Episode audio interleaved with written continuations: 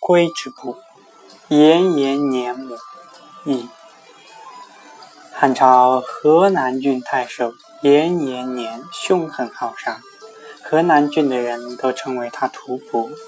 有一天，他的母亲从家乡过来，正好遇到遇到他在处决囚犯，看到之后大为震惊，便留在都亭，不肯走进郡府。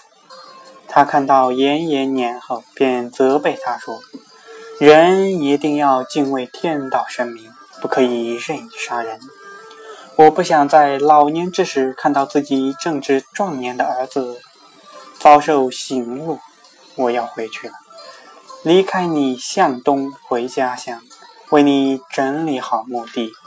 于是，他回到了东海郡。一年多之后，延延年果然被判死刑。